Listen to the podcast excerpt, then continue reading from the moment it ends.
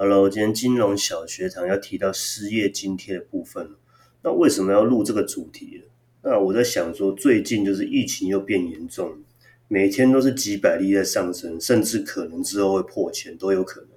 那首当其冲就是我们劳工嘛。第一个要影响就是可能公司会面临的是必须要裁员，那很有可能都是你或我都有很机会被裁员的动作。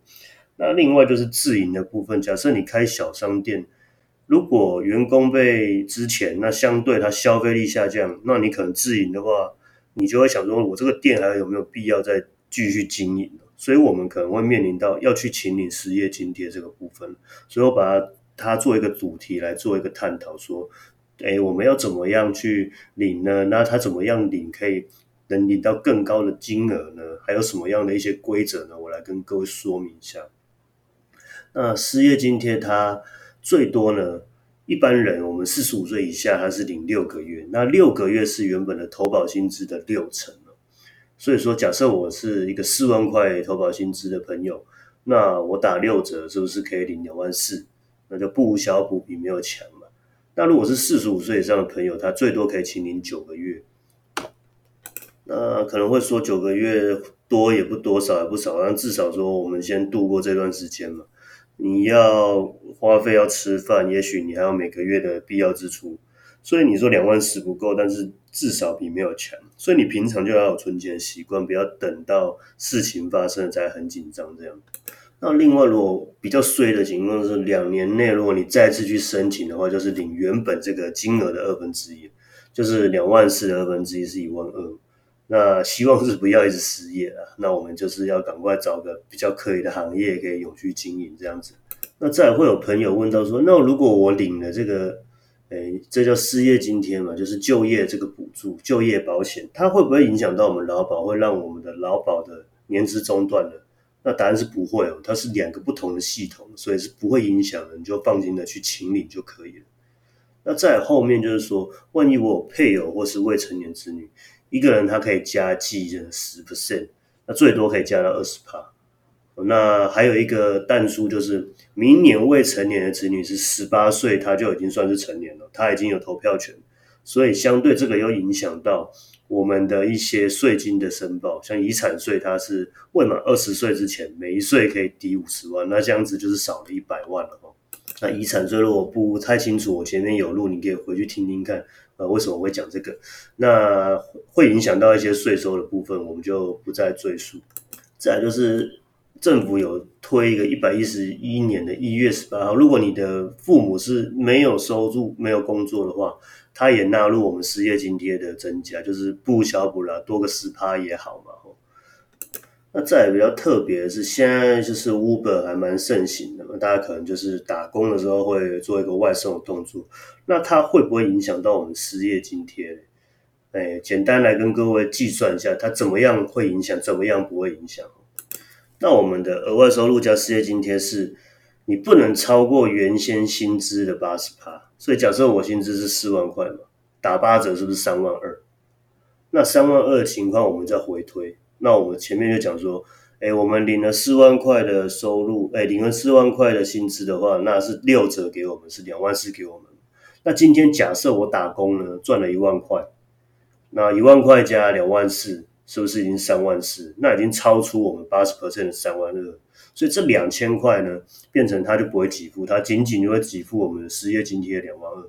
所以就是说，如果你在领秦领我们那个社会保险期的期间，就像不管是劳保还是说这个失业津贴的话，它都会有一个冲突的动作，你不能去抵充到原本我们领到的部分，因为毕竟，呃，我们的津贴是很多人要领的嘛。那既然你有能力的话，他就不会再给你多多给的部分，所以你要注意一下，你打工不能超过我们原本这诶打工的收入跟失业津贴的收入的一个八十 percent，你要去注意。所以我就把失业津贴很简述的跟各位说明了。那诶相关的问题你可以另外再提出。那失业的就讲到这个部分。好，接下来我在提育儿津贴的部分。为什么要接着讲这个主题？像现在我们生育率是怎样？生不如死啊！什么叫生不如死？我们生的小孩子跟我们的死亡率是没办法成正比的。所以我们的人口是逐渐在减少当中。那我们要了解一下津贴怎么样给付。假设往后你有生小孩的打算，多多少少还是可以做一个，诶，多一点津贴嘛，轻松一点，你也比较有勇气去生了。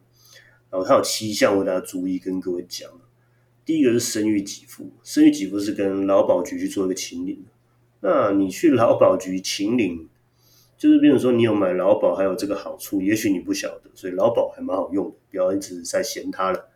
再是生育津贴，它是各县市政府，那不同县市政府它给的给付就不同，有的两千，有的三千，有的五千，有的免学杂费还是什么之类的，就是要自己花时间去找。那如果有机会把户口报在那比较好的地方的话，那你就要是自己去去做一个斟酌，看可不可以报好一点的地方。所以有人会报在金门了，为什么？金门还要配酒，对不对？那托育辅助跟育儿津贴，就是生下来以后还是要养嘛，多多少少来辅助一下，让我们轻松一点。那托育辅助是零到二岁，它是托育中心去做一个机构做一个管理。那还有一个问题点就是，现在你放在托育中心，你很担心哦，会不会被人家受虐待？最近新闻很多，所以变成说，哎，大家放机构会很斟酌。所以说，你有另外一个方式是未满五岁前，你可以放在育儿津贴哦。那请家人跟亲人、家长呢自己去照顾，他还是有做一个辅助的动作。但是呢，一个但书三跟四就是你养的这个动作，你如果哦有一个排付条款，你的诶所得税是二十 percent 以上的，它是直接不能清理。所以我觉得政府做这个不是很理想啊。那生育率在低的，你要给钱哦，就干脆一点了。不要说要给不给的，你设一个条款出来，然后又不给你领，看得到吃不到有什么用的？好，接下来我们看育婴留职停薪跟育婴津贴哦，这个其实是大家最最想要了解的部分。我们三岁前呢，我们可以跟雇主去申请一个，哎，留职停薪育婴假，可以请六个月甚至以上。如果好的雇主请到以上都有可能，但是最少要给你六个月。假设他不给你请领，他违反了。那个劳基法、劳法，哎，违反劳保、劳基法这部分，你可以去做一个申诉的动作，这是一个我们的劳工的一个权益啊。所以说，他不给你请请领的话，你就去给做一个申申诉的动作，不要去把自己的权益呢自己去忘记了。很多事情是要自己争取来的。如果你忍气吞声，那这样辛苦就是你自己。所以我们要多懂一些知识，那对自己就好一点了嘛，哈。再就是我们津贴的部分哦，最多可以请你到六个月。我们的平均薪资六十趴，所以假设说我的薪资是四万块，呃，六十趴呢是零两万四。它有一个比较好的政策，是去年七月一号开始，最多还加发二十趴，所以最多到八十 percent。其实就是四万乘以八十趴嘛，四八三十二，三万二多一点点钱，比没有强啦。其实它还是多多少少在做一些进步的动作，那幅度非常慢，赶不上我们的那个。生不如死的这个速度，所以希望政府要加油一点，然后给钱给干脆一点。最后，它有一个比较好的东西，以以前父母不能不能同时去申请一个留职停薪，现在可以。其实我觉得这个部分蛮好的，因为你爸爸妈妈同时去照顾一个孩子，比单一个人去照顾轻松的很多。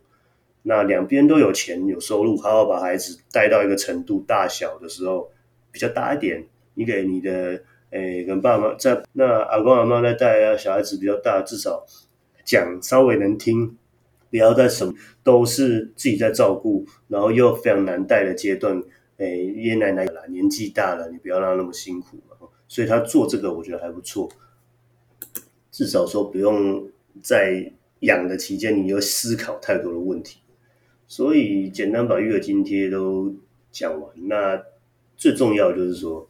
你的县市政府，你要放在哪个地方去做一个报户口的动作？因为好的地方哦，真的会赔比较多。